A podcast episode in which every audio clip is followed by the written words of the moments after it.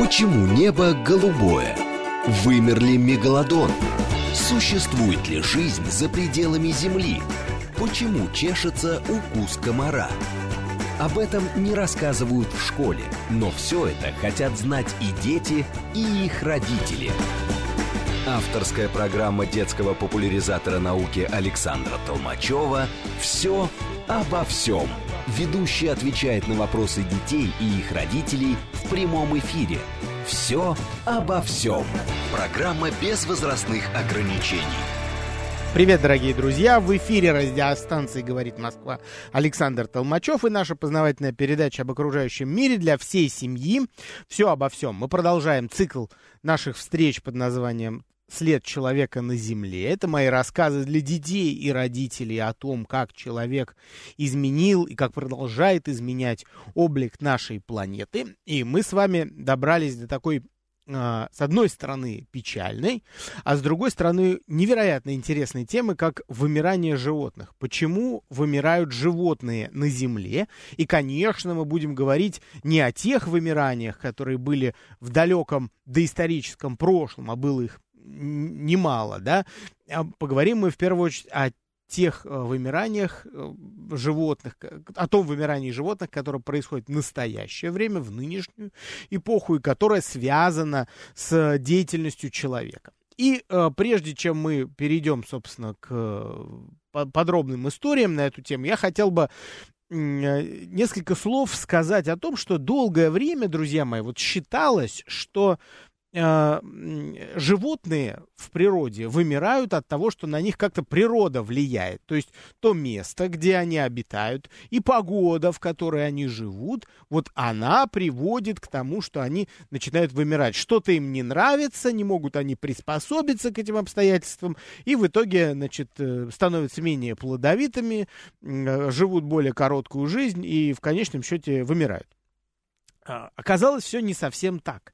И ну, то есть и, и так, и немножко по-другому бывает, потому что хорошим примером является так называемая мамонтовая фауна, Э, которая, как известно, вымерла, да, обитала она в тундростепи в Си, в, на территории современной Сибири, на самом деле не только, где-то от Испании до Дальнего Востока простиралась колоссальная тундра-степь, мамонтовая степь так называемая, в которой обитала, обитали очень крупные животные, к которым относятся, разумеется, не только мамонты, вот, а и бизоны, вот одного из которых вы видите здесь у меня на иллюстрации в, в моей трансляции, вот, были, разумеется, и, собственно, мамонты, и э, шерстистые носороги, и, э, и другие животные, которые питались растительностью, подножным кормом, которого было в изобилии э, на, территор... на, на, на северной части Евразии. А, но в конечном счете что-то начинает идти не так, и а, животные начинают вымирать. С чем же это могло быть связано?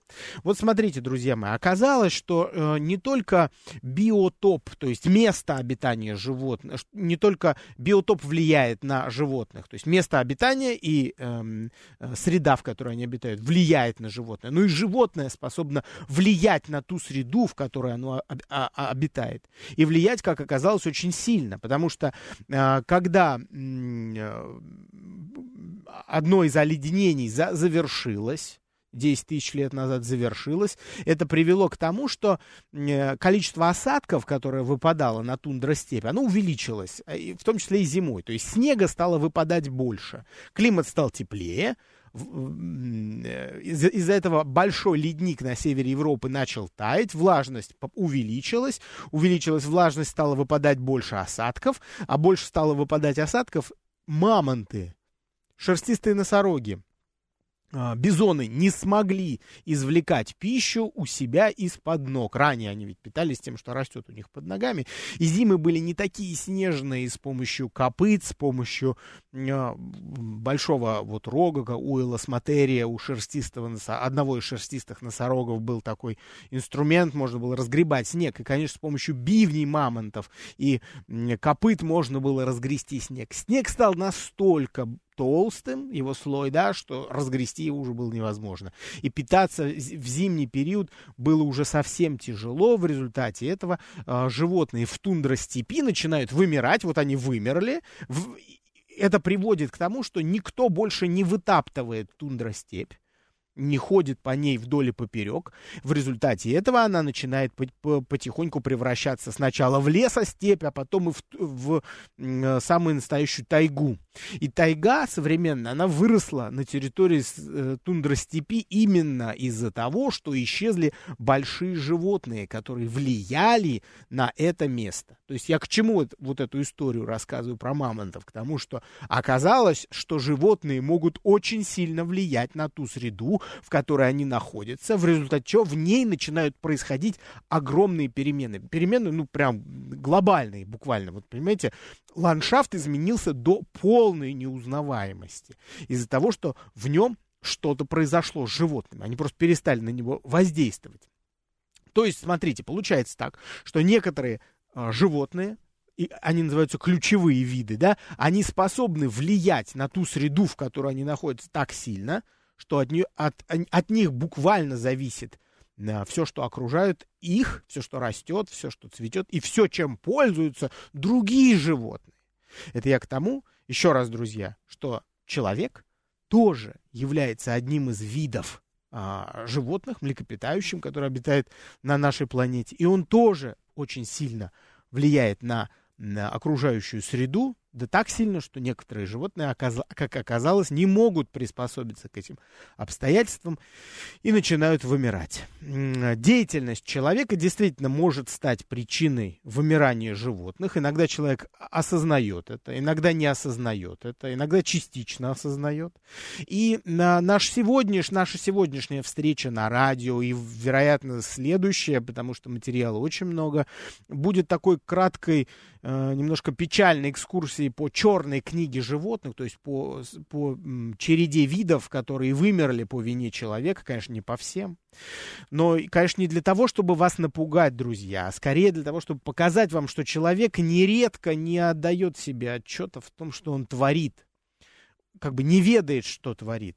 И вот одна из моих целей, друзья мои, в том, чтобы человек, в частности, наши юные слушатели, в первую очередь, как люди будущего, как я их люблю называть, ведали и понимали, что они творят.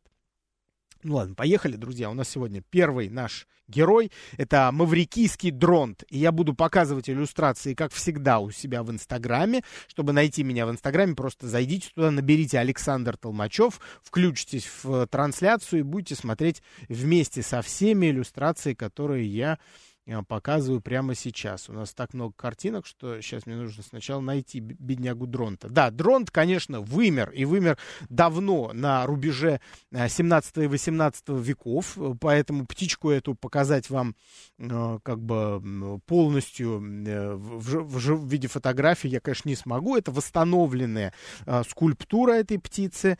Дронт маврикийский, а, понятно, где он обитал, на острове Маврикий. Это большой остров, почти в 1900 километров от Мадагаскара, в Индийском океане он находится. Вот, э, сейчас это курортное место такое, и там имелась одна бухта, в которой было очень удобно причаливать проходящим через Индийский океан судам. Для чего? Для того, чтобы пополнить запасы продовольствия. Что такое запасы продовольствия? Это еда и вода, вот, в основном.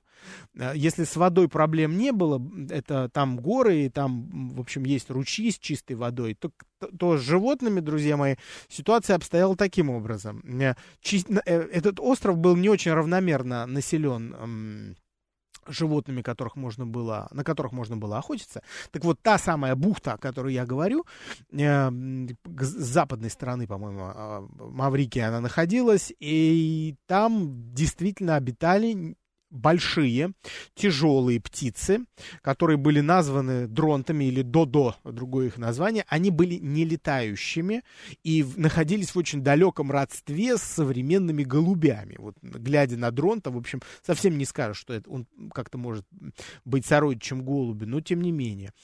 И а, птицы эти были сухопутными, и очень крупными, там до 20 килограммов весила одна э, средняя половозрелая особь. Они откладывали, разумеется, такие крупные яйца, были очень неповоротливые, медлительные. Еще раз говорю, что они не летали. Крылья их были редуцированы, то есть уменьш... они сильно уменьшились, вот как у некоторых динозавров, знаете, передние конечности уменьшались, чтобы уменьшить нагрузку на них и лишнего веса они, чтобы не, не имели э, в теле. Вот. То же самое произошло с дронтами. Летать им не нужно было совершенно, в первую очередь потому, а вообще для чего птицы-то летают? Для того, чтобы перемещаться на новые места гнездования в поисках пищи и э, спасаться от хищников, разумеется. Так вот, у дронтов врагов не было на, на Маврикии, поэтому никуда летать им не нужно было. Они прекрасно перемещались на небольшие расстояния, кормились буквально тем, что росло у них под ногами, и, и были абсолютно счастливы ровно до того момента, как туда в, в 17 веке не причаливают, начинают причаливать сюда людей, и вот по документам, которые, которыми мы сейчас располагаем, вот в 1601 году было указано место, где первые додо, э, птицы, дронты, начали эм, становиться жертвами человека, да, вот, и их очень быстро оказалось их численность стала очень быстро падать, и связано это с тем, что поймать было их исключительно просто. Эти птицы никогда не встречались с угрозой от более крупных животных. Просто на острове не было врагов у них, естественных. А остров был очень удален от большой земли. И никакое крупное животное туда, ну, кроме как на корабле, разумеется, вооружившись мушкетом, э, не могло никак проникнуть. Вот. И, конечно, Додо не были готовы к тому, что сейчас кто-то придет и будет в них стрелять. Более того, даже и стрелять-то не приходилось. Люди просто жесточайшим образом сворачивали им головы и э, забирали их на судно. В силу того, что дронты были очень очень крупными, там двух-трех птиц хватало на то, чтобы одно плавание обеспечить мясом.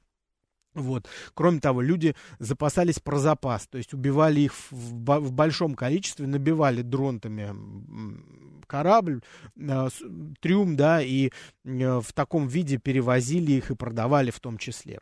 Оказалось, что охотиться на них исключительно просто. Более того, на том же острове, на Маврике, обитали еще крупные черепахи, которых люди тоже стали отлавливать, так как с черепахой сражаться особо сил не нужно, просто ее вдвоем взяли, она была очень крупная, и, и, и уносили их на судно, потом их убивали и готовили из них э, пищу на корабле. Вот. В итоге такое регулярное причаливание к Маврикию с отловом несчастных дронтов приводит к тому, что на рубеже 17-18 веков эти птицы исчезают полностью. Они больше нигде не обитали в силу того, что ну, были эндемичны для своей об- области. Вообще, та суша, которая оказывается, от, и не только суша, кстати говоря, те биотопы, которые оказываются сильно изолированными от других соседних, а, часто славятся животными, которые не водятся нигде, кроме них. Да? Таких э, животных мы называем эндемическими видами. Еще одно животное, с которым, друзья, хочу вас познакомить, которое считается полностью вымершим, это, это, друзья мои, странствующий голубь. Я показываю у себя в трансляции в Инстаграме картинку, как выглядит эта красивейшая птица. Действительно, странствующий голубь похож на горлицу, похож на голубя сизого, который у нас, сизаря, да, который у нас в, в городе живет, вот, но, но более изящный, да, высокая шея, длинный хвост, красная грудка, очень красивый. Вообще, вымирание странствующего голубя считается самой грандиозной, масштабной истории вымирания э, животных в соврем... ну, вот в 20 века, а то и предыдущего времени в том числе. Посмотрите, в чем дело. Дело в том, что э, странствующий голубь в 19 веке еще считался самой численной птицей, я не побоюсь этого слова, на Земле. Он действительно, э, э, численность этих особей насчитывалась э, сотнями миллионов, а то и миллиардов даже.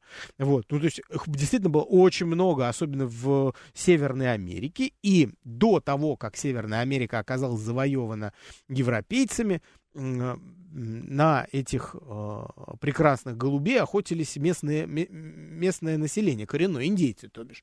Вот. И индейцы ценили действительно эту пищу. И после того, как, э, как э, эти земли да, Нового Света оказываются завоеванными, особое значение начинает придаваться в пище для э, колонистов. Именно Э, этим птицам, потому что охотиться на них было несложно, их отстреливали, и э, более того, они очень нравились э, европейцам. Действительно, это блюдо из этого голубя, а, блюда, блюда из этого голубя оказались очень вкусными, и как не жестоко это звучит, самыми вкусными оказались птицы, которых откармливали в неволе и, а, или отлавливали по осени ну, в силу того, по-видимому, что они за лето просто отъедались, вот, и э, поэтому им отдавали предпочтение э, и колонисты, ну, в, в, в меньшей степени уже индейцы, потому что индейцы умели, видимо, как-то разнообразить свой стол, что касается колонистов, тут ситуация была совсем другая, они охотились на то, на что могли охотиться, умели охотиться.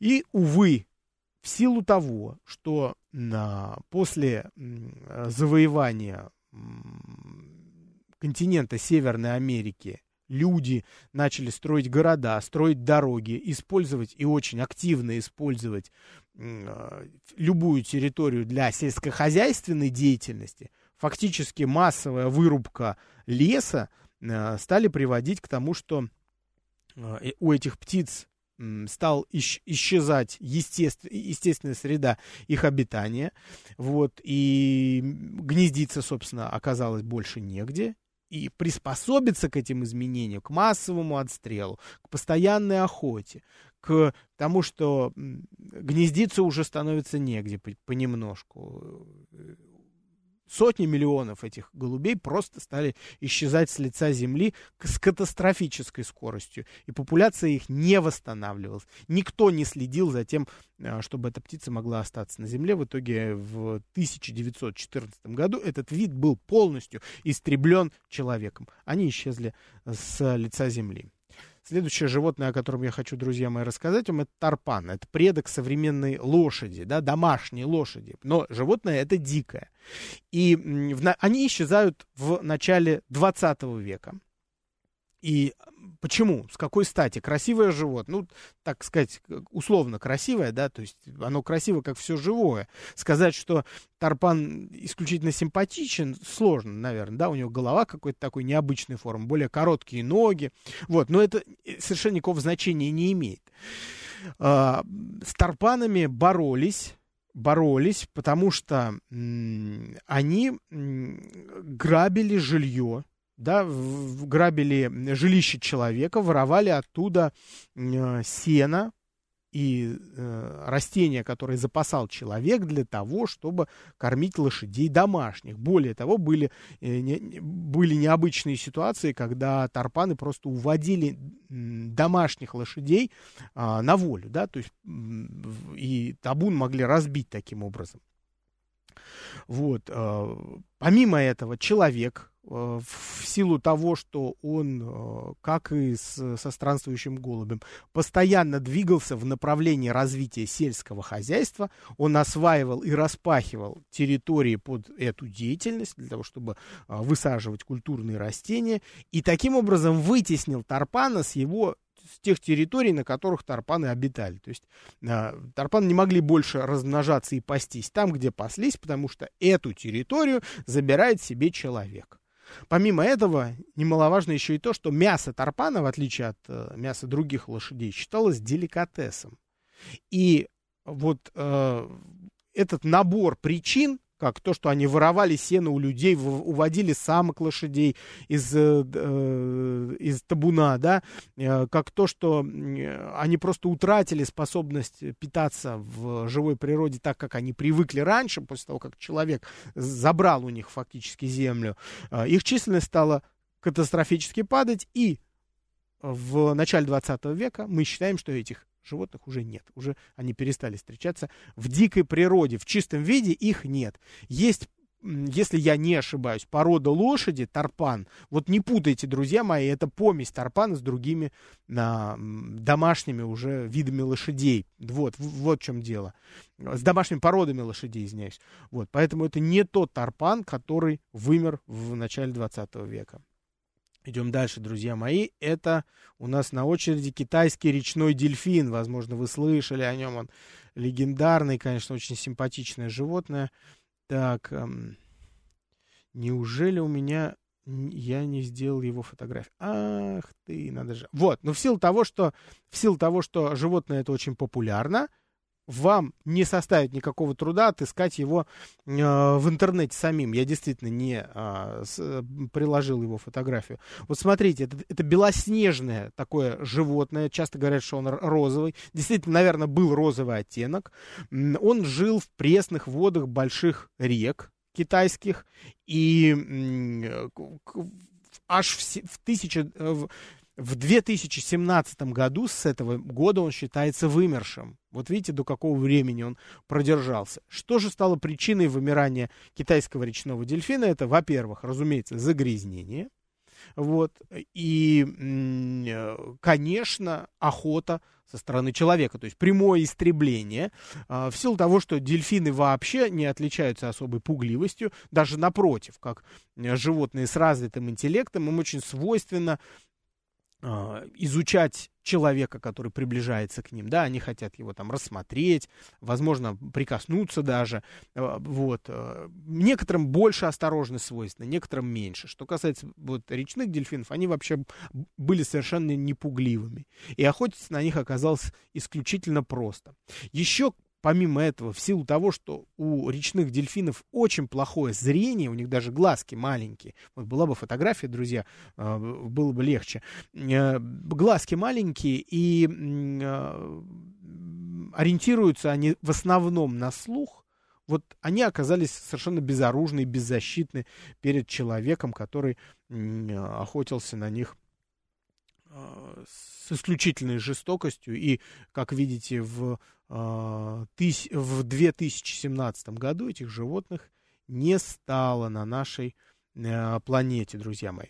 А вот теперь интересно, еще одно интересное животное, очень любопытное. Это травоядная большая птица, которая называется моа, вот, которая обитала в Новой Зеландии. Э, вымерла, правда, давно. Она в XVI а, веке, но есть исторические документы, которые указывают на то, что в Новой Зеландии а, до того, как она была э, заселена основным своим населением, обитали очень большие птицы. Они были не летающими, они питались э, растительностью и высоту могли достигать трех с половиной метров. То есть высота действительно э, очень большая, сопоставима с уровнем головы у современного африканского страуса, но у Моа были более массивные нижние конечности, лапы, то есть, да.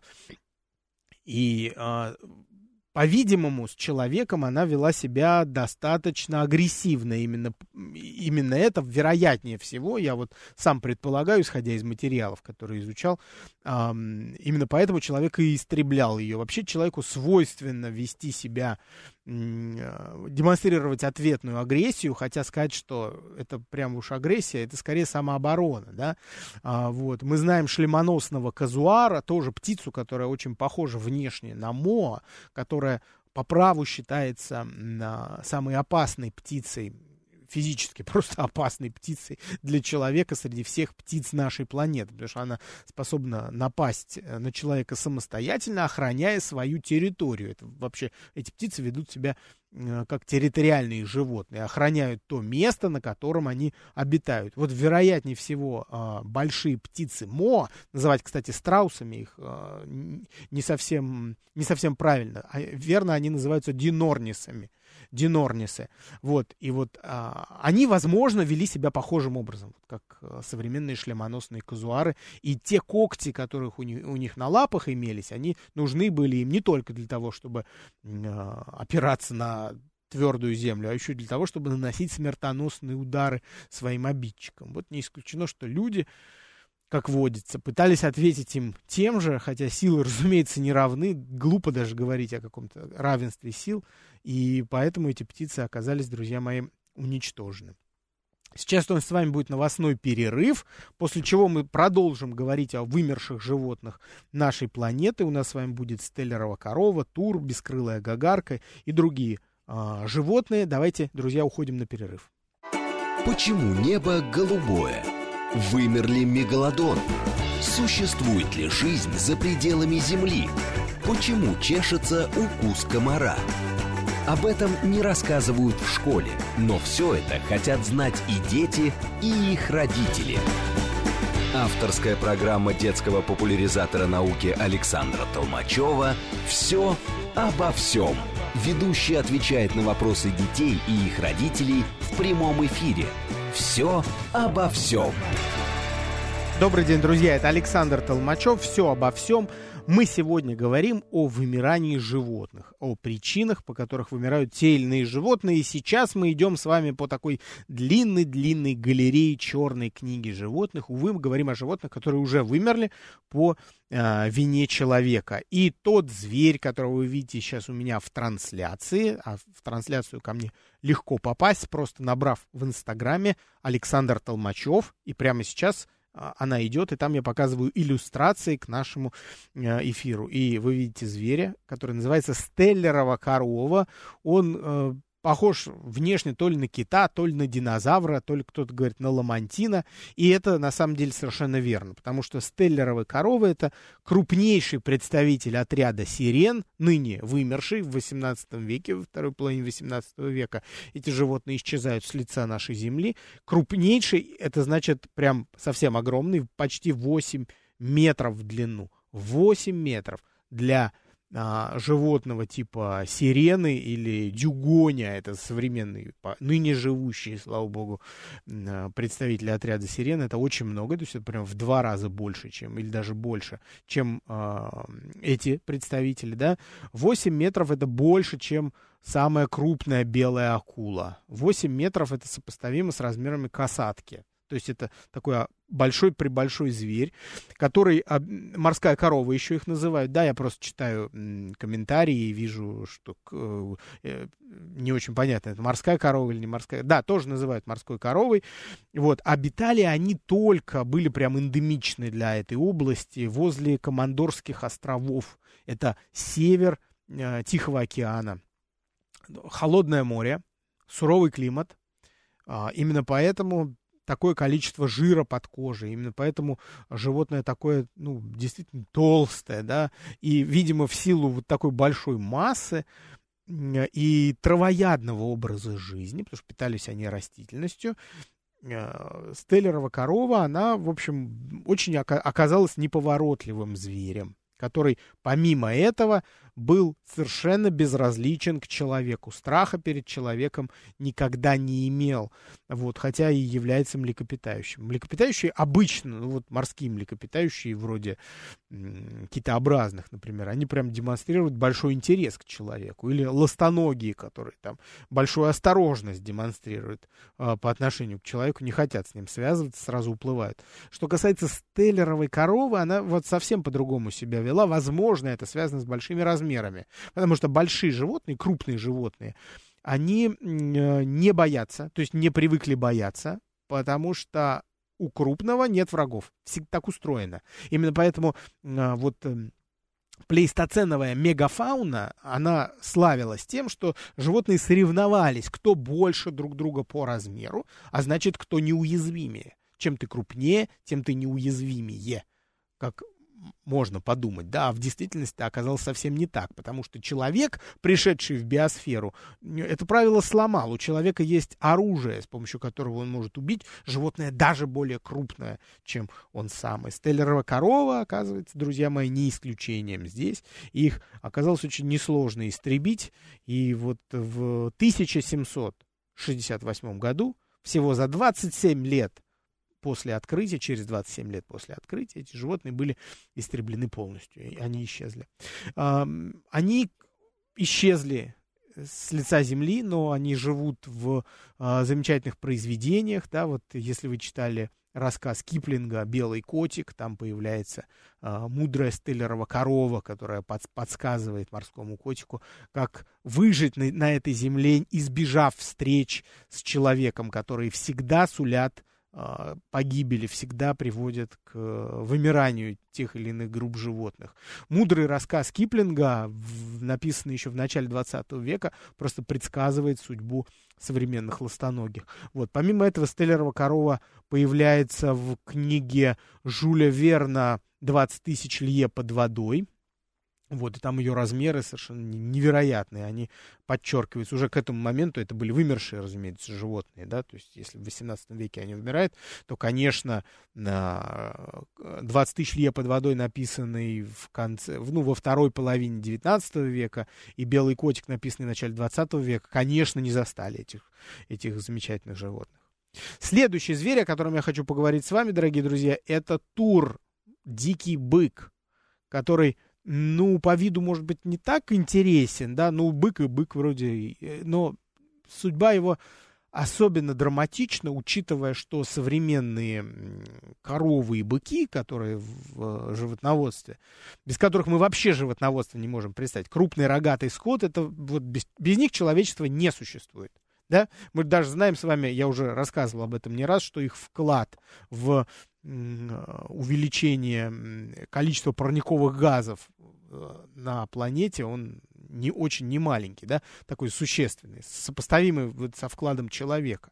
Так вот, туры — это дикие прародители быков, которые жили э, на территории современной Европы, в Азии жили, на Кавказе, в Северной Африке они обитали в том числе. Именно турам человек э, должен быть благодарен за вообще появление земледелия в том числе, да, потому что, друзья, и, и животноводство, и земледелие, потому что земледелие без большого быка, которого можно было запрячь плугом, и э, в древнем мире еще использовать для возделывания земли, причем больших территорий земли. Человек не может сам э, возделать, подготовить к посадке сельскохозяйственных растений такую территорию, которую можно подготовить при участии колоссальной силы животных, к которым вот туры относились.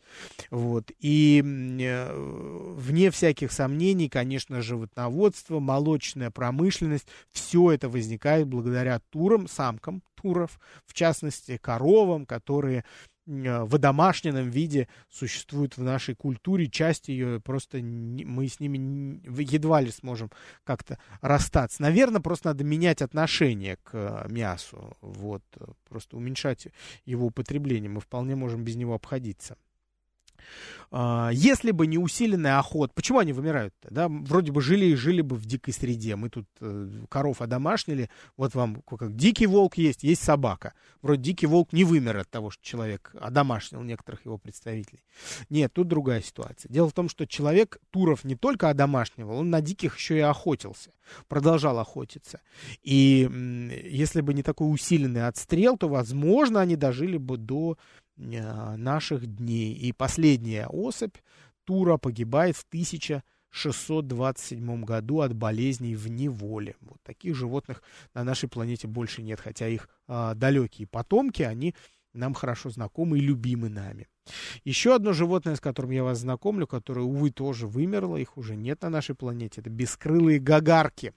Птички, похожие на пингвинчиков, как дети говорят. Я когда их показываю, дети всегда говорят, ну это же пингвины просто такие с клювами. Ну, есть такое сходство немножко, но особенность их заключается в том, что, во-первых, у этих клюв существенно больше, шея гораздо гибче, чем у э, пингвина, и они потрясающие совершенно пловцы. Ну, тоже, собственно, как и пингвины.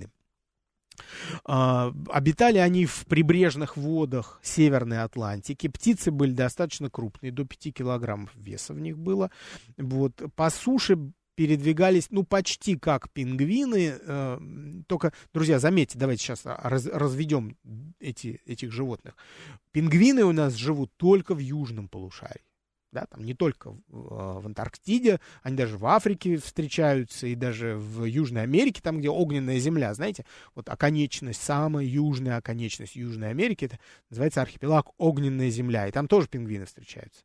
Вот. Но в северном полушарии никаких пингвинов нет.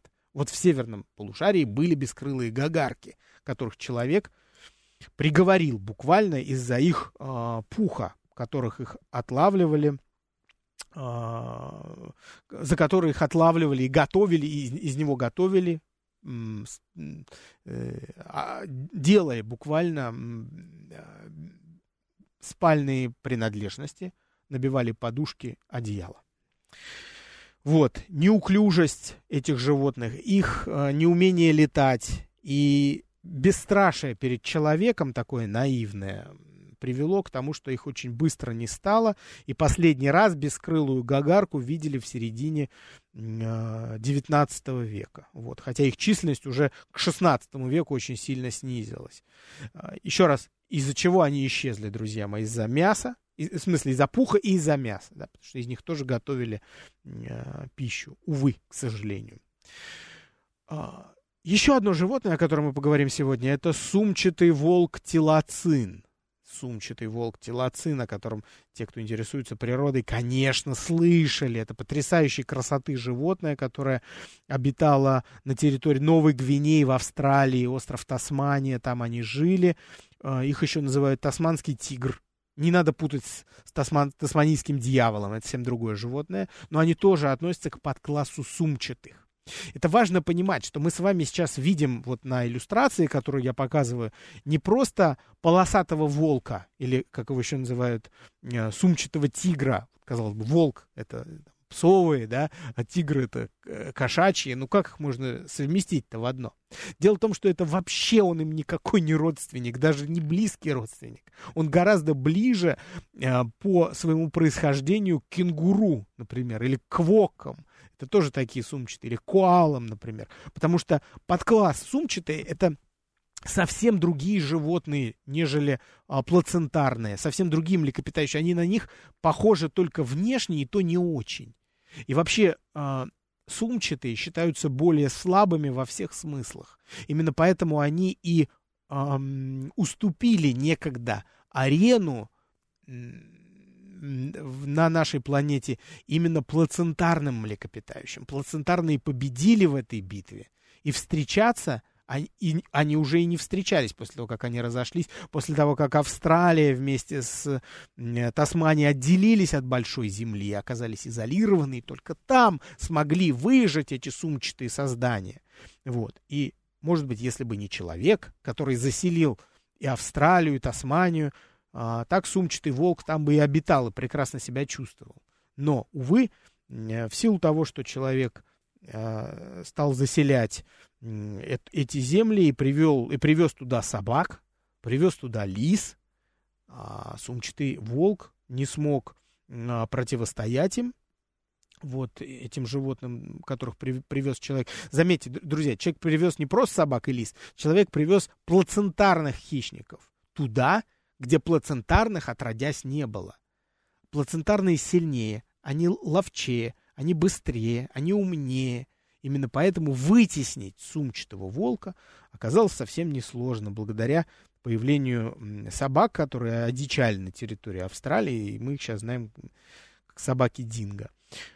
Вот, помимо этого, с 30-х годов 19 века а, тасманийского волка, этого полосатого, массово истребляли, потому что его считали, человек его считал врагом овец, которых человек тоже завез на территорию на территорию Австралии. Вот. Вот таким образом, в итоге животное совершенно невинное сначала попадает в зоопарке просто как, а, как э, такой ценный трофей, а потом только в зоопарке и остается, а в результате, ну, потому что в дикой природе его истребляют. А потом, вот как случилось в 1936 году, последний сумчатый волк умер в зоопарке, просто оказавшись неспособным размножаться в неволе. И так мы потеряли этот потрясающий вид. Очень красивое животное, друзья. Э, смотрю комментарии. Э, этот спрашивают, это космический волк или нет? Нет, друзья мои, самый настоящий земной. Увы, теперь их уже нет на нашей планете. Еще одна, пти, еще одна птица, да, о которой я хотел поговорить, это эпиорнис, очень харизматичная птичка, очень красивая. Эпиорнис, птица Мадагаскара. Мадагаскар это остров, тоже в Индийском океане, рядом с Африкой, вы знаете. Но тут размеры у него прям уж побольше, чем Моа, получается. Да, если Моа был сопоставим с африканским страусом, то Эпиорнис был выше. Он был до 5 метров в высоту, до 400 килограмм веса было в этой огромной птице, э, вот, которую описывают в исторических документах губернатор французской колонии на Мадагаскаре, писал о эту птицу, об этой птице, похожей на страуса, которая встречалась в безлюдных э, частях острова. Вот так. Последние эпиорнисы были уничтожены человеком по тем же самым причинам, по которым Моа был, был уничтожен, э, потому что они вели себя достаточно агрессивно. И вот такое агрессивное поведение, территориальное, давайте так скажем, это было просто территориальное поведение. Эти птицы просто охраняли ту землю, на которой они обитали, да, вплоть до, а, э, вплоть до конца 17 века. Вот, и в, в конце 17 века они исчезают полностью. Есть, они исчезли, да, но в литературе остались упоминания о них, и в художественной литературе я не могу не вспомнить рассказ Герберта Уэллса о птице Эпиорнисе, остров Эпиорниса назывался это, это, назывался этот рассказ о том, как человеку удалось обнаружить яйцо эпиорниса, а у них, кстати, были очень большие, они, яйцо эпиорниса в 160 раз больше куриного яйца огромные яйца, обнаружить такое большое яйцо на Мадагаскаре, и а, удалось оживить его фантастическим образом. Ну, Герберт Уэллс, писатель-фантаст, научная фантастика. И из него вышло, вы, вылупился птенец, который, за которым ухаживал человек, и в результате, увы, птенец, когда подрос, стал вести себя агрессивно по отношению к человеку, и человек был вынужден его убить, чтобы выжить. Вот таким образом человек, приходя на территорию, которую он не вправе вправе считать своей, завоевывая новые, новые земли, был вынужден уничтожать всех, кто угрожал ему. И вот Эпиорнис угрожал человеку. Вот, а про них можно и много интересного рассказывать. У нас не так много времени. Вот любопытно, что нелетающая птица, такая крупная, таких больших размеров, оказывается, имела очень слабое зрение. И от этого была очень уязвима перед человеком, потому что в сумерках эти птицы почти ничего не видели ориентировались в основном на обоняние и прятались в, в, в недоступные места. Вот. И человек, в общем, без особых сложностей, э, в небольшом освещении вполне мог их, увы, уничтожать, друзья мои. А, остается у нас всего 8 минут, и здесь я хотел бы рассказать о еще одном интересном, очень любопытном явлении, как интродукция новых видов, которая тоже приводит к вымиранию животных. Вот когда человек берет и прив, привносит на, на территорию, заселенную исконно, а, самыми разнообразными животными и растениями других животных, в результате чего на этой территории начинает все меняться. Вот. Вся экологическая система этого региона может а, сильно пострадать от, от, даже от небольшого внедрения новых видов на эту территорию. Я сразу привожу пример. И давайте снова про Австралию, потому что так уж вышло, что Австралия это такая знаете, такой чулан э, в нашей большой коммунальной квартире, который заперт э, много миллионов лет, и внутри него происходит какая-то своя собственная эволюция. А у нас мало общего с Австралией с точки зрения природы, именно в силу ее изоляции. И именно поэтому, когда человек завоевывал Австралию, и привозил на ее территорию даже самых невинных животных, вот как в 19 веке, привез кроликов, ну, понятно, почему привез кроликов, потому что и мех, и мясо, в общем, привычная, привычная еда для человека, и стал их разводить там, то численность кроликов внезапно стала увеличиваться настолько, что аборигенные, то есть местные виды животных, которые жили там, стали оказываться внезапно на грани исчезновения. С чем же это связано? Вот давайте разберемся, друзья. Во-первых, а, кролики быстро размножаются. Это действительно важный факт, надо его принять. А, а раз они быстро размножаются, значит, они много едят. Они действительно много едят, у них высокий метаболизм. И они стали быстро, размножаясь, стали быстро подъедать э, естественную растительность лишившись которой э, и без того засушливые почвы э, в Австралии стали подвергаться эрозии люди, ну, Разумеется, это происходило десятилетиями, и люди, желая, наконец, погасить как-то вот это кроличье нашествие, неконтролируемое никак, а, завезли туда лис в Австралию. Лиса, еще раз, плацентарный хищник. Завезенные для борьбы с кроликами лисы стали причиной катастрофического снижения таких животных, как э, тасманийские дьяволы, такие небольшие тоже хищники, поменьше, чем сумчатый волк телоцин. Вот, э, сумчатые муравьеды стали страдать. А, а что касается кроликов, они вообще не пострадали от завезенных лис. Таким образом, э, а, эта борьба оказалась совершенно не, неэффективной. Вот. Еще через десятилетия человек просто от отчаяния, как контролировать э, расплодившихся кроликов, начинает намеренно заражать бедных кроликов э, специальным вирусом, который вызывает, у них, вызывает их гибель. В результате этого численность кроликов начинает потихоньку сокращаться, Э, в 1950 году с помощью этого вируса удалось сократить численность этих кроликов с 600 до 10 миллионов особей в Австралии. Что же вы думаете? Вы думаете, это прям оказалось хорошим результатом? Ничего подобного. Ничего подобного. Оказалось, за десятилетие, за, даже сейчас точно вам скажу, да, за десятилетие существования кроликов на территории Австралии к этому успели приспособиться хищные птицы – Э, один из австралийских орлов. И в итоге, в результате сильного, быстрого сокращения за несколько, за несколько десятков лет, сокращения численности кроликов уже из-за того, что их стали заражать этой опухолью, заражать этим вирусом, э, численность орлов тоже стала падать, потому что они уже перешли на питание этими кроликами. Таким образом, видите, какую кашу заварил человек, которую ему самому э, расхлебывать. И тяжело, естественно, с потерями для окружающей среды. Интродукция новых видов может быть совершенно случайной. То есть, когда человек не специально завозит кроликов, а просто швартует свое, свой корабль на, берега, на берегах какого-то острова, на котором ранее никто не обитал из того, кого он привез.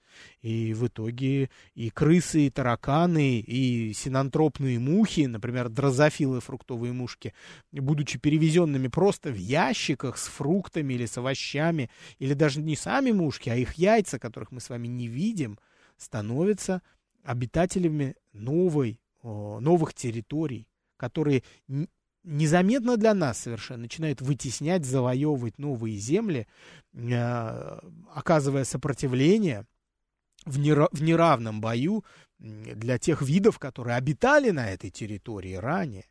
Вот. Таким образом, организмы некоторые организмы просто постоянно путешествуют вместе с человеком, попадая в эту, в эту новую среду. Например, три вида крыс, черная, серая и малая, обитали всегда, постоянно обитали в трюмах кораблей, пока не причаливали к новой земле. В результате этого в настоящее время их находят, крыс даже находят на отдаленных островах, что, разумеется, продолжает негативно сказываться на животных, которые там обитают, на присмыкающихся и на птицах в том числе, друзья мои. Друзья, в общем, это была наша первая встреча в рамках эм, э, темы «Почему вымирают животные Земли». Мы, разумеется, продолжим говорить об этом и э, в ходе наших э, следующих встреч. Я вам напомню, что наш с вами цикл называется «След человека на Земле». И мы говорим, разумеется, не только о животных, а вообще обо всех э, последствиях, которые а, сейчас имеют место на нашей планете в результате развития человеческой цивилизации уже в ходе тысячелетий, друзья мои. Итак, следующая наша тема будет «Почему вымирают животные Земли?» часть вторая, и поговорим мы, вероятнее всего, о том, о чем не успели, и, разумеется, поговорим о вымирании насекомых, потому что это уж то, что совершенно не видно нашему глазу, и иногда недоступные нашему уму. Мы не понимаем, каким образом вымирающие насекомые могут повлиять на жизнь человека. Всем пока, друзья.